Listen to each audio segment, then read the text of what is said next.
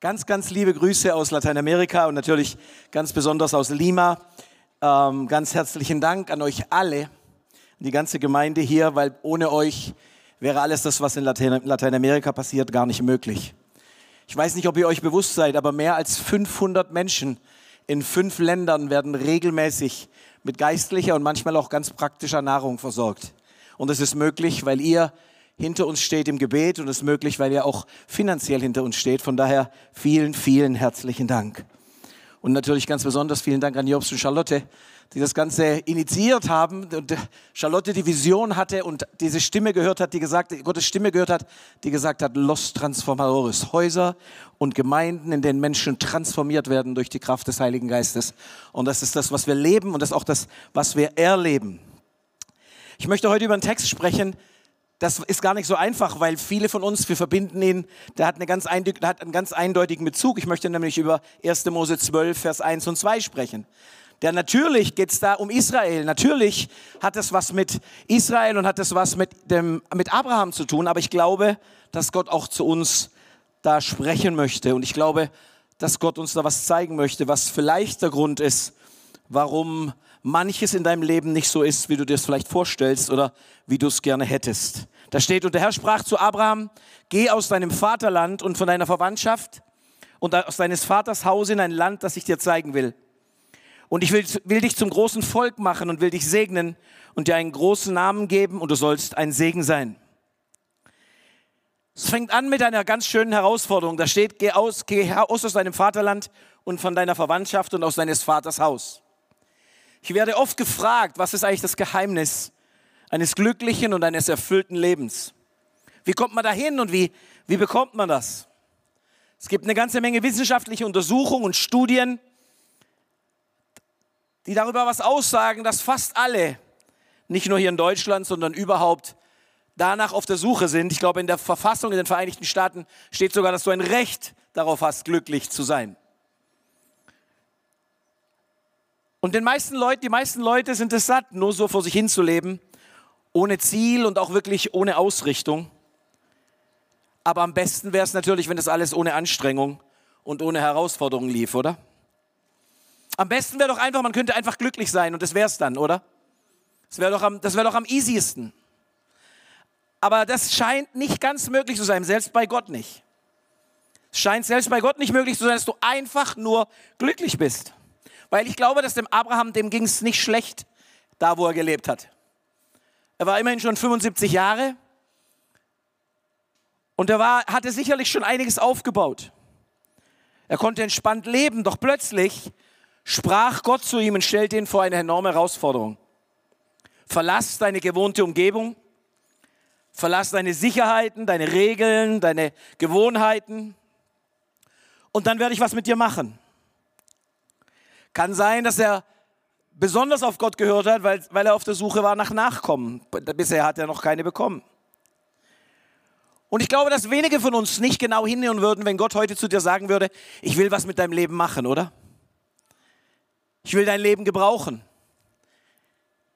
Ich will dich, ich will dich gebrauchen, dass du ein Segen bist für andere.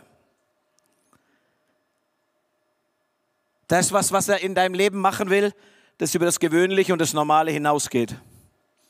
Aber es geht nicht einfach so. Es geht nicht einfach nur so ganz normal, sondern Gott spricht zu Abraham und sagt zu ihm, verlasse dein Vaterland, deine Vaterschaft, äh, deine Verwandtschaft und deines Vaters Haus. Er sagt damit eigentlich, verlass deine gewohnte Umgebung, deine Gewohnheiten, deine bisherige Art zu leben. Weil Gott wird sich nicht an deine Strukturen und an deine Vorstellungen anpassen, sondern er wird immer mit einer Herausforderung vor dir stehen. Jedes Mal in Lateinamerika oder auch hier in Deutschland, wenn Gott etwas machen möchte und wenn Gott was in deinem Leben machen möchte, es ist immer eine Herausforderung für dich. Wenn es das nicht mehr ist, dann stimmt was nicht. Und damit meine ich nicht, dass es eine Herausforderung ist, die man nicht erreichen kann, sondern es ist immer ein Stück weiter, ein Stück mehr als das, was du dir selber vorstellen kannst. Aber am Ende steht sein Segen und am Ende steht, die Bestimmung zu erreichen. Ich sehe immer wieder Leute, die, die Wunder erleben, die Gebetserhörungen haben, aber dann geht es irgendwie nicht mehr weiter. Gott hat zu ihnen gesprochen, Gott hat Dinge getan in ihrem Leben. Und dann bleiben sie stehen. Dann passiert eben genau nicht das, was hier bei Abraham passiert ist. Dass Gott zu ihm sagt, geh aus deinem Vaterhaus, geh aus dem Land, in dem du lebst, verlass deine Verwandtschaft, verlass deine, deine Strukturen, verlass das, was du kennst, geh endlich ganz raus, verlass deine Umstände, deine inneren Einstellungen vielleicht. Und Abraham geht. Er tat es sogar so, wie Gott es ihm gesagt hat, mit einer kleinen Ausnahme. Er nahm seinen Neffen mit. Der gehört ja, glaube ich, auch zur Verwandtschaft, oder? Das kennst du vielleicht auch, oder? Gott sagt zu dir, du sollst was tun und du nimmst deinen Neffen mit. Das Problem ist, der Neffe macht hinterher Ärger. Immer wenn es Stress gab in, in Abrahams Geschichte, dann war das, weil irgendwie Lot Mist gebaut hat. Oder weil seine, die Knechte Lots mit Mist gebaut haben. Schau mal her. Im Hebräerbrief steht was ganz Interessantes. Da steht im Hebräer 12, Vers 1 und 2 steht, darum auch wir, weil wir eine solche Wolke von Zeugen um uns haben, lasst uns ablegen alles, was uns beschwert und die Sünde, die uns ständig umstrickt und lasst uns laufen mit Geduld in dem Kampf, der uns bestimmt ist und aufsehen zu Jesus, dem Anfänger und Vollender des Glaubens, der, obwohl er Freude hätte haben können, das Kreuz erduldete und die Schande gering achtete und sich gesetzt hat zur Rechten Gottes. Es ist interessant, da steht, lasst uns alles ablegen, was uns beschwert und die Sünde. Es scheint also Dinge zu geben, die wir mit uns rumtragen, die schwer sind und die uns, die uns hindern daran, wirklich voranzugehen, die noch nicht mal Sünde sind. Die noch nicht mal, die noch nicht mal ja, in diese Kategorie fallen. Aber der Text sagt, dass es uns dann schwerfällt, das zu tun, worum Gott uns gebeten hat. Aber es ist entscheidend, um in ein neues Leben, in ein verändertes Leben, in ein Leben in der Gegenwart Gottes, in ein Leben in der Gemeinschaft mit Gott wirklich hineinzukommen. Vielleicht fragst du dich, warum ist mein Leben langweilig geworden? Vielleicht ist mein Leben nicht mehr so, wie ich es mir gerne gewünscht hätte.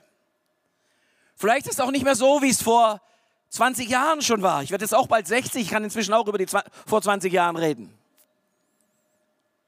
Aber ich muss dir sagen, ich habe keinen Tag meines Lebens bisher bereut. Und ich genieße mein Leben und ich freue mich auf morgen, weil ich weiß, dass es noch coolere Sachen gibt, die auf mich warten. Aber die Frage ist, wie ist es bei dir? Wir haben gestern von Stefan, ich war schon in Sorge, dass du mir meine Predigt wegnimmst gestern, aber wir haben gestern was von Stefan gelernt. Also wir, ich glaube, wir alle lernen von Stefan, oder? Halleluja. Ich muss immer dran denken an Carlos, der, der, der, hat immer ganz genau geschaut, wenn Stefan ihm zugeguckt hat. Aber er hat gestern hat er was Interessantes gesagt. Er hat uns erklärt, warum das bei Lot nicht so funktioniert hat wie bei Abraham. Weil eigentlich, Lot war mit Abraham zusammen unterwegs. Der hätte eigentlich nur die gleichen Schritte gehen müssen wie Abraham und das Ergebnis wäre nicht anders gewesen. Aber Lot heißt übersetzt Hülle. Ja, Hülle. Oder Case, wenn du willst. Da ist nichts drin, das ist leer. Und so war das bei, bei Lot anscheinend auch. Das Innen leer ist. Er ging, wie ich schon gesagt habe, mit Abraham, er ging die gleichen Schritte. Er ließ alles zurück, außer seinem Onkel und dessen Frau. Er hatte auch keine größere Familie mehr übrig, aber es hatte nicht dieselben Auswirkungen. Immer wieder, wenn es um Entscheidungen ging, traf er immer die falschen Entscheidungen. Kannst du dich erinnern? Die Knechte von Abraham und von Lot, die haben sich gestritten. Und dann haben die beiden sich zusammengesetzt und überlegt, was machen wir denn jetzt? Was? Und was haben sie gemacht? Der Lot hat geguckt und gesagt, aha, das da drüben, das sieht gut aus. Ich gehe darüber. Das ist zwar Sodom und Gomorra, aber okay, ich gehe darüber, da sieht es gut aus. Und Abraham hat die Wüste gewählt. Und dann steht in der Bibel, dass Abraham Gott zu Wohlstand brachte in der Wüste. Und Lot ist nachher in Sodom und Gomorra hängen geblieben und Abraham musste hin, um ihn wieder rauszuholen. Der hatte eine Begabung, wirklich einfach immer die falschen Entscheidungen zu treffen. Kennst du das vielleicht auch? Das, hast du auch so eine Begabung? Dass immer, wenn es drauf ankommt, du die falsche Entscheidung triffst. Dass immer, wenn es drauf ankommt, Dass Gott zu dir redet, dass du was tun sollst, du sagst, nein, das will ich jetzt nicht. Das passt jetzt nicht so rein. Ist irgendwie jetzt gerade nicht so günstig. Vielleicht ist er deswegen zu einer Hülle geworden. Ich kann mir das ein bisschen vorstellen. Abraham und Lot, die haben miteinander gesprochen und Abraham hat gesagt, du, Gott hat zu mir geredet. Wir sollen aus unserem Land raus, aus unserer Familie raus und er wird uns in ein neues Land führen. Würdest du mitgehen? Würdest du mitgehen? Und Lot hat sich anzünden lassen. Hat sich anzünden lassen und gesagt, ich gehe mit. Das macht man ja nicht so einfach. Das macht man wirklich nicht so einfach. Aber er ist mitgegangen und hat sich unterwegs in eine leere Hülle verwandelt. Hat sich unterwegs, ist er immer mehr leer gelaufen. Immer mehr leer gelaufen. Weißt du warum? Weil er seine Beziehung zu Gott verloren hat, weil er seine Beziehung zum Glauben, den Abraham hatte, verloren hat. Und weil er sich hat einfangen lassen von allem, was drumherum ist. In der Geschichte, in dem Streit zwischen den Knechten, was hätte Lot machen müssen? Der hätte die blöden Knechte, die streiten, rausschmeißen müssen. Aber auf keinen Fall von der Seite Abrahams weggehen. Das war sein Segen. Das war der Ort, an dem es ihm gut ging. Und er dachte, er könnte es irgendwo anders finden. Wie anders war das bei Elia und Elisa? Elia, der wollte den Elisa gar nicht haben. Er hat dauernd zu ihm gesagt, hau ab, verschwinde, lass mich in Ruhe. Aber der Elisa, der war wie eine Klette. Der hing an ihm, weil er wusste, da ist die Salbung. Da kriege ich das her, was ich brauche. Da kommt das her, was ich haben möchte. Weißt du, es gibt eigentlich nichts Schlimmeres ich weiß nicht, ob es das Wort gibt, aber es gibt eigentlich nichts Schlimmeres als Hüllenmenschen. Da ist nichts drin. Da ist nichts drin. Nach außen sieht es vielleicht noch cool aus, aber es ist nicht wirklich was drin in deinem Herzen. Es ist nicht wirklich was drin. Abraham musste sein ganzes bisheriges Leben oder alles, was ihn bisher definierte, wer er war, zurücklassen, um dahin zu kommen, wo Gott ihn eigentlich haben wollte. Ich habe gestern mit Charlotte gesprochen und ich habe gesagt, ich bin jetzt am 10. März bin ich 30 Jahre in Lateinamerika. Und Charlotte hat gesagt, wir sind jetzt 40 Jahre in Tübingen. Doch schon alles anders hier als äh, oder auch in Lateinamerika dann als hier. Aber ich kenne niemand, der so gesalbt und so in der Gegenwart Gottes lebt wie Jobs und Charlotte. Warum? Weil sie bereit waren, einfach alles hinter sich zu lassen. Und wirklich sich rausbringen zu lassen. Und ich kann dir von mir selber sagen, ich bin nicht freiwillig gegangen oder halb freiwillig. Das ist aber eine andere Geschichte, die kann ich irgendwann anders mal erzählen. Aber ich bin nicht in Lateinamerika gelandet und gedacht, oh, jetzt kommt, jetzt, hier kommt der große Zampano. Sondern ich bin in Lateinamerika gelandet und ich war im Eimer. Ich war fertig. Ich wusste nicht, was mit mir passieren würde. Aber ich kann dir sagen, ich wäre nicht der Ruben, der ich heute bin, wenn ich nicht nach Lateinamerika gegangen wäre. Ich hätte wahrscheinlich schon einen dritten Herzinfarkt, wenn ich überhaupt noch leben würde. Aber ich war bereit, das zu tun, worum Gott mich gebeten hatte, weil Gott hatte zu mir gesprochen, dass ich nach Lateinamerika gehen soll. Ich habe damals die Bibelstelle bekommen von Jakob, von der Himmelsleiter. Und ich habe nur gelesen, dass da steht, du sollst gehen und ich gehe mit dir und ich werde mit dir sein. Wenn man den Text fertig liest, steht da und du wirst wieder zurückkommen. Das habe ich nicht gelesen. Es wär, war, als ob es nicht dastehen würde. Ich glaube, irgendjemand hat mir die Augen zugehalten, dass ich das nicht sehen konnte, weil ich wusste es wirklich nicht. Aber weißt du, das funktioniert nur, wenn du bereit bist, wirklich alles hinter dir zu lassen. Ich möchte euch was erzählen, was wir immer wieder erleben. Wir haben in fast allen Ländern in Lateinamerika Häuser, in denen wir Straßenkinder aufnehmen, die absolut kaputt zu uns kommen. Meistens nur irgendwie mit einer kurzen Hose, selbst wenn es kalt ist, ein paar kaputten Crocs und noch irgendwie ein T-Shirt oder so. Aber innen drin sind sie einfach kaputt. Sind sie einfach missbraucht, wurden, waren Gewalt ausgesetzt, auf der Straße gelebt, misshandelt, verstoßen. Und trotzdem darfst du ja nichts über ihre Familie sagen. Meine Mama war die beste Mama auf der ganzen Welt. Mein Papa war der beste Papa auf der ganzen Welt. In Wahrheit war er ein Trinker, hat sie vergewaltigt, hat sie geschlagen, aber es ist mein Papa. Und weißt du was? Wir haben erst dann angefangen, wirkliche Transformation bei unseren Kindern zu sehen, wo wir sie langsam dahin geführt haben, dass sie ihre, ihre Eltern losgelassen haben. Dass sie sie losgelassen haben, nicht im Sinne von, es ist nicht mehr meine Mama oder mein Papa, aber sie sie vom Podest runtergeholt haben und gesagt haben, das ist nicht das Richtige gewesen, was Mama und Papa gemacht haben. Es ist nicht das Richtige gewesen, was Mama gemacht hat. Und ich habe eine neue und ich brauche und ich habe eine neue Familie. Aber wenn sie das nicht getan haben, dann sind sie meistens gegangen. Dann sind sie meistens gegangen, abgehauen oder irgendwann tauchten die Eltern auf und haben sie abgeholt. Und wir haben nur gesagt, warum? Weil wir wissen, was dann da passiert. Das ist nicht schwer auszumalen. Manche von den Eltern sind so übel, sie warten dann, bis sie 13, 14 sind, damit sie besser arbeiten können. Und dann holen sie sie wieder aus den Trafferhäusern, damit sie sie zum Arbeiten schicken können.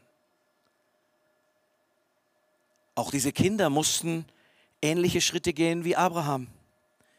Ihre Familien zu verlassen, ihr Vaterhaus zu verlassen, bereit zu sein, sich einpflanzen zu lassen in eine neue Familie. Ich musste an jemanden denken, als ich die Predigt vorbereitet habe, der jetzt gerade bei uns in Lima ist. Und er ist gekommen voller Ängste, voller Unsicherheiten und manchmal, das war wie gelähmt. Ich kann mich noch erinnern, letztes Jahr habe ich ihn getroffen in einem anderen Land, in einer anderen Situation und bei fast allem, was man, was man ihn gefragt hat, hat er immer nur gesagt, ich weiß es nicht. Ich weiß es nicht. Und sie ist, er ist zu uns gekommen. Und wir haben von Anfang an ihn herausgefordert, Dinge zu tun, die er so niemals gemacht hätte. Meine, meine Leute sind schon ziemlich heftig. Aber sie haben ihn geschnappt und haben ihn in den Hauskreis mit reingenommen und gesagt, du spielst jetzt Gitarre. Du leitest jetzt die Anbetung.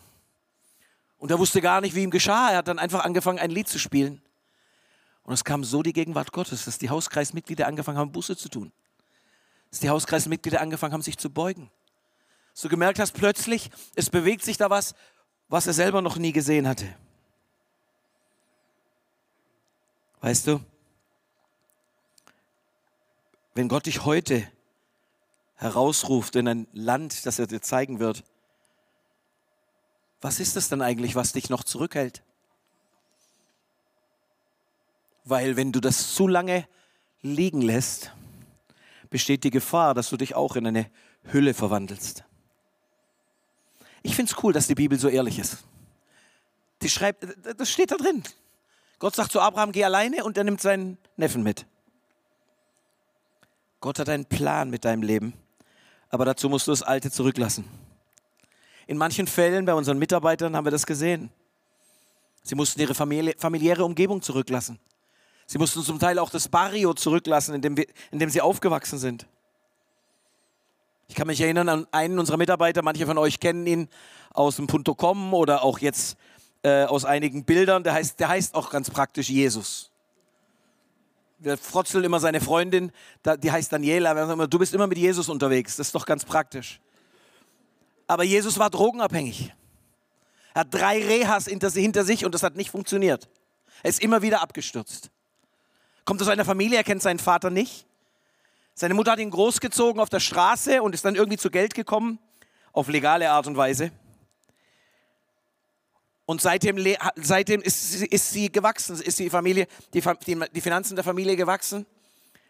Und sie haben ein eigenes Haus, haben sogar zwei oder drei Häuser inzwischen schon. Aber er war in Drogen gefangen. Und dann kam er eines Abends in den Jugendgottesdienst, samstags abends, und Aaron hat für ihn gebetet. und von einem Augenblick auf den anderen war er frei von Drogen. Von einem Augenblick auf den anderen, nie wieder. Aber er musste seine ganzen alten Freunde erstmal zurücklassen. Er wusste es selber, das mussten wir ihm gar nicht sagen. Er hat gesagt, da kann ich nicht wieder hingehen. Wenn ich da hingehe, da stürze ich wieder ab. Und er musste auch erstmal zu Hause ausziehen, auch wenn Mama das gar nicht so toll fand. Und er hat jetzt seine Berufung nach Brasilien, um dort dem Herrn zu dienen. Er hat nach wie vor coole Zeiten mit seiner Mutter, aber er wohnt nicht mehr bei ihr. Weil er musste einfach weg, da wo er war. Check doch nochmal, wie das bei dir ist. Was definiert dich? Was ist vielleicht dein Vaterhaus, deine Familie, das, was dich zurückhält? Dein altes Leben vielleicht? Alte Freunde? Und bist du bereit, auf sein Wort hin Schritte zu gehen in ein neues Land? Das mit dem neuen Land ist auch so eine Sache. Wenn man reist in neue Länder, dann stellt man fest, dass es andere Gesetze gibt.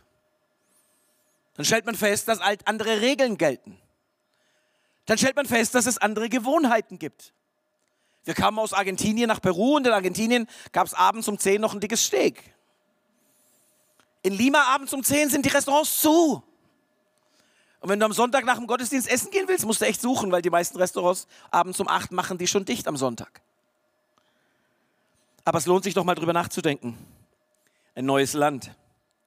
Ich habe es schon ein paar Mal erzählt, aber ich werde es noch mal erzählen. Als ich nach Argentinien kam, das war ein neues Land, neue Sitten, neue Gebräuche. Ich kannte die Sprache nicht. Und die Argentinier sind echt nett. Die haben mir nur Schimpfwörter beigebracht. Ich war eine halbe Kloake, wenn ich geredet habe. Ich wusste das aber nicht. Das haben sie mir natürlich nicht gesagt. Ich habe kräftig Ärger gekriegt und irgendwann habe ich es gemerkt, dass da irgendwas nicht stimmt. Oder in Peru zum Beispiel. Ich kann mich noch erinnern, Regine, du kannst dich bestimmt auch erinnern.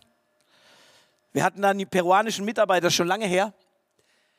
Und wir haben ihn gefragt, ob er bereit wäre, auf die Kinder aufzupassen. Da waren Marie und Aaron und dann Ben und dann Caroline noch relativ klein. Ob er zu Hause bleiben könnte, auf die Kinder aufpassen könnte. Wir wollten beten gehen. Und hat er gesagt, heute nicht, morgen. Und ich habe gesagt, ist der denn, was ist mit dem los? Wir wollen doch heute beten gehen. Das bringt mir morgen nichts. Was ich nicht wusste, ist dann was, was wenn man in Peru zu dir sagt, ich mache das morgen, dann heißt es, ich mache es nicht. Das heißt, ich mache es nicht. Anderes Land, andere Sitten, andere Regeln, andere Gebräuche. Oder wir hatten Gebetspartner zusammengerufen. Mit Jobs zusammen waren wir im Jahr 2000 mit Carlos da und haben Leute angefangen, für die Arbeit von Los Transformadores zu beten. Und ich bin dann äh, zweimal im Jahr nach Peru geflogen, haben wir noch in Argentinien gelebt und sollten da, äh, haben dann Meetings gemacht mit denen. Und dann haben wir überlegt, okay, so zwischen 50 und 70 werden kommen. Und dann haben wir Getränke gekauft und Häppchen und so für 70 Leute. Und haben geschrieben, es fängt um halb drei an. Und ich war um zwei da, natürlich vorbereiten, beten, frei beten, was weiß ich alles. Und um halb drei war ich immer noch alleine. Um drei war ich immer noch alleine. Um vier kam der Erste an, aber der hat noch nicht mal gesagt, sorry, ich bin ein bisschen spät. So um fünf, halb sechs waren wir so zwischen 50 und 60. Ich habe schon echt Sorge gehabt, wie ich, das, wie ich das der Sabine erklären soll, wofür wir das ganze Geld ausgegeben haben. Das ist, das ist gleich in Afrika, oder?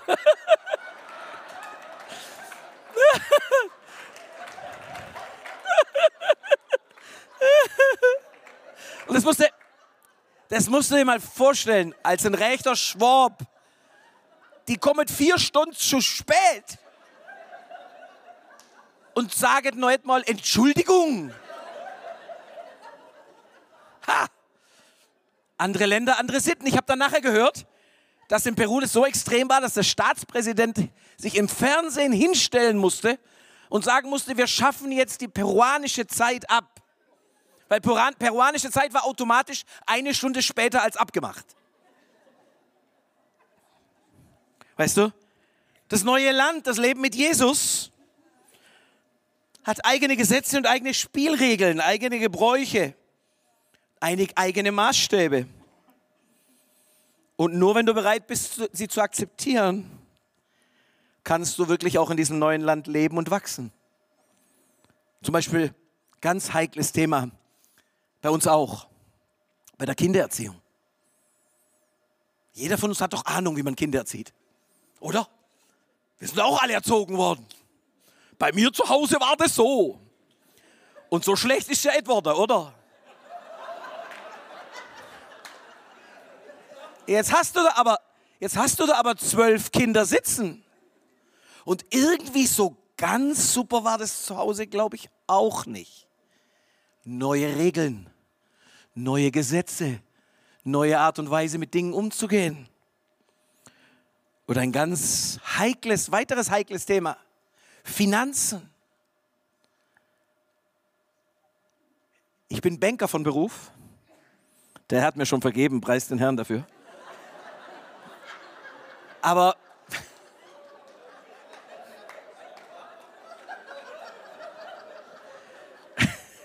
mein Ding war, dass die Leute sparen. Weltspartag und all diese ganzen Geschichten.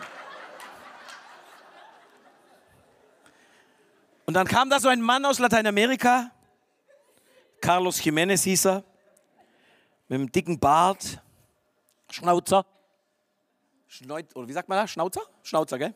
Schnurrbart. Und der hat gesagt, es geht nicht um Sparen, es geht um Geben. Es geht nicht darum aufzuheben, es geht darum zu geben. Und die Größe deines Opfers ist nicht im Betrag, sondern in dem, was nachher in der Tasche übrig bleibt. Wenn in der Tasche noch 1000 drin sind und du hast 150 gegeben, dann ist es kein großes Opfer, auch wenn es dir so vorkommt. Umgang mit Finanzen. Ein neues Land, neue Gesetze, neue Regeln. Vielleicht magst du das nicht, aber so funktioniert es im Reich Gottes. Wer sät, der wird ernten. Und wer reichlich sät, wird reichlich ernten. Und wer äpsig sät, wird äpsig ernten. Ganz einfach. Neue Regeln, neue Gesetze im Umgang mit anderen. Bist du vielleicht auch so einer von denen wie ich? Ich verstehe mich besser mit Frauen als mit Männern. Ich verstehe mich besser mit Männern als mit Frauen. Umgang mit anderen. Aber auch deine Beziehung zum Herrn braucht eine Veränderung, wenn du in das neue Land kommst. Weil du bist ganz anders abhängig von ihm. Haben wir schon drüber gesprochen. Lot ist zu einer leeren Hülle geworden, weil letztlich ist er nicht mit Gott in Verbindung gewesen. Letztlich hat er, ist er nicht immer wieder neu was nachgeflossen von Gott selber. Und das ist eine der Sachen, die wir sehr lernen müssen, auch in Lateinamerika.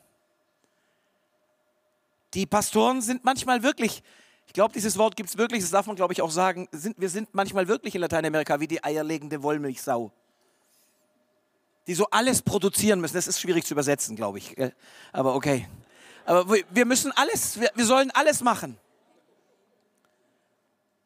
Und wir müssen es lernen, unsere Leute dahin zu bringen, dass sie selber in ihrer eigenen Beziehung zu Jesus wachsen.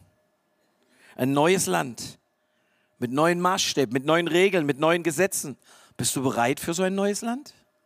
Oder würdest du gern die Hälfte von dem, was du, was du schon weißt, was du schon kannst, was du schon hast, mit rübernehmen? Würdest du gerne noch ein bisschen aufbewahren, damit du, also so, so alles schlecht war, darum geht es nicht. Es geht darum, da gelten neue Regeln, da gelten neue Gesetze und du hältst dich entweder dran oder es wird nicht funktionieren. Schau dir den Lot an. Schau ihn dir an. Es hat einfach nicht funktioniert. Warum? Weil er nicht bereit war, wirklich sich darauf einzulassen. Und zum Schluss, und natürlich gilt es zuallererst für Israel, ich will dich zu einem großen Volk machen und will dich segnen und dir ein großer Segen sein. Und dir einen großen Namen machen und du sollst ein Segen sein. Ich glaube, dass es Gottes Entscheidung ist, dass Gott entschlossen ist, dass du wächst. Ah, mir fällt noch eine Sache ein bei den neuen Regeln. Da redet der Herr ganz oft drüber bei uns. Wie soll ich das erklären? Ich hoffe, niemand, niemand ähm, ärgert sich zu sehr drüber. Aber fast in jedem Gottesdienst sagt Gott zu mir, wenn wir in der Anbetung sind, sag ihnen, sie sollen rein drängen. in meine Gegenwart. Sag ihnen, sie sollen reindrängen in meine Gegenwart. Weißt du, warum du oft wie leer wieder aus dem Gottesdienst rausgehst? Weil du noch ein bisschen in dem Duschverständnis lebst. Ich stelle mich unter die Dusche und warte mal, ob es tröpfelt. Aber Gott sagt, ich möchte, dass du reindrängst. Dass du dich nicht einfach nur berieseln lässt, sondern dass du selber aktiv reingehst. Jesus, ich suche dich. Ich will von dir. Ich will an dir dran sein. Und der Unterschied ist atemberaubend. Atemberaubend. Wenn du Leute vor dir hast, die wirklich, boah, die schieben, das ist was ganz anderes. Aber es ist eine Entscheidung, die jeder Einzelne treffen muss. Und man kann das richtig sehen, wenn du vorne stehst. Ich bin in der Anbetung einfach oft auch vorne mit dabei, obwohl Aaron und Marie das leiten. Und du kannst es richtig sehen, wo die Leute abhängen zwischendrin. Und einfach irgendwie. Und wo andere sind, die sagen, nein, ich bleibe dran, ich gehe hinterher. Jetzt noch ganz zum Schluss. Ich will dich zu einem großen Volk machen und ich will dich segnen. Ich will dir einen großen Namen machen. Du sollst ein Segen sein. Ich glaube, dass Gott dich segnen möchte und dass er dich wachsen lassen möchte und dass er möchte, dass du bekannt bist und dass du ein Segen für andere bist. Weißt du, ich kann mich noch erinnern an die Convention im November in Lima. 70 Latino-Mitarbeiter. Wir haben die meiste Zeit nur geweint. Aber einfach, weil wir so berührt waren, davon zu sehen, wie Gott ihre, ihr Leben verändert hat und wie, wie Gott ihr Leben gebraucht hat. Und das vorher nachher so klassisch, so klar und eindeutig war. Und gleichzeitig aber auch zu sehen, dass sie, dass sie selber auf der Suche danach sind, Segen zu sein für andere. Ich überlege, ich bin jetzt 30 Jahre in Lateinamerika. Diese drei Tage im November, das war wie, wie, ein, wie, ein, wie eine Prämie, wie eine Belohnung. Wie wenn der Herr sagen würde, hey, es hat sich gelohnt.